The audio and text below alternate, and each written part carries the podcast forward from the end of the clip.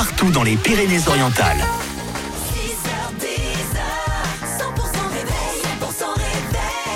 Nous sommes mardi aujourd'hui, nous sommes le 20 février. Bonjour tout le monde, bonjour Karine. Salut Fred, salut à tous. Il est 7h tout pile, on a Joseph Kamel qui arrive, celui qui part, mais vous, vous restez sur 100%.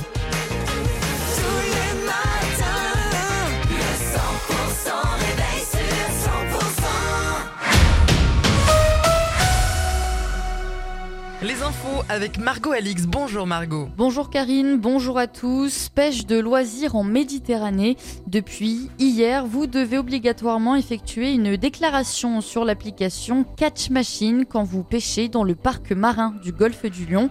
Une mesure qui implique donc un quota maximum de 10 prises par jour et qui définit aussi les repos biologiques des espèces en danger. Une nouveauté qui a été présentée par les gestionnaires du parc marin comme étant nécessaire Le programme d'une des lignes les plus prisées à l'aéroport de Perpignan a été dévoilé. La ligne entre Perpignan et Oran en Algérie repart à partir du mardi 9 avril prochain, Pauline Chalère. Alors oui, mais dans un premier temps, les voyages entre l'aéroport de Perpignan et l'Algérie se feront uniquement le mardi du 9 au 30 avril. Début mai, aucun vol n'est prévu à destination d'Oran lors des deux premières semaines. La liaison reprendra ensuite à partir du jeudi 16 mai. Des vols seront alors prévus chaque jeudi jusqu'au 17 octobre.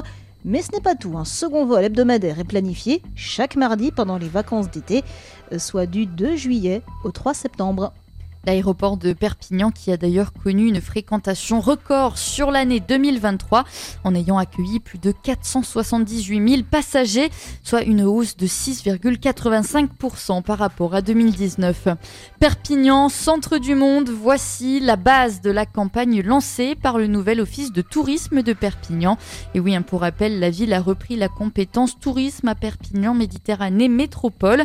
L'office de tourisme vient de déposer cette marque. La promotion du territoire va alors tourner autour de cette fameuse phrase de Salvador Dali. La campagne commence déjà avec une gamme de produits dérivés qui sont disponibles à la loge de mer. Et c'est Collioure qui représentera l'Occitanie au concours du village préféré des Français en 2024.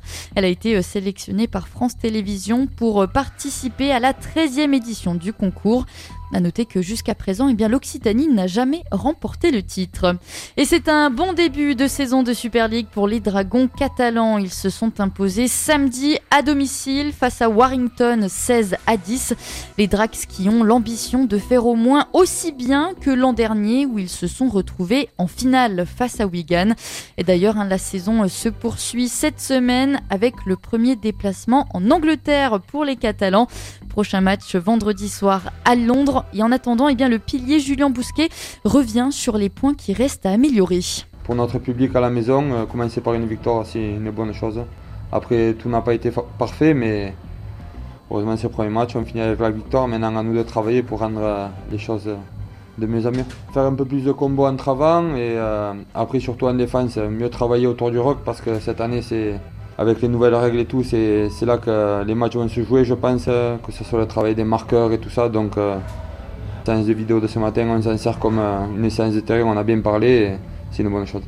Les Dragons catalans, Londres, le coup d'envoi ce vendredi à 21h. Le reste de l'actu avec vous, Margot. La situation humanitaire reste catastrophique ce mardi dans la bande de Gaza, où près d'un million et demi de déplacés palestiniens s'entassent dans la ville de Rafah, menacée d'assaut par Israël, et au moment où une nouvelle impasse se profile au Conseil de sécurité quant à un possible cessez-le-feu. Alors selon l'agence de l'ONU pour les réfugiés palestiniens, près d'un million et demi de personnes campent à Rafah, dont la population a été multipliée par six depuis le début de la guerre le 7 octobre dernier entre Israël et le Hamas. C'est la fin de ce journal. Tout de suite, la météo des Pyrénées.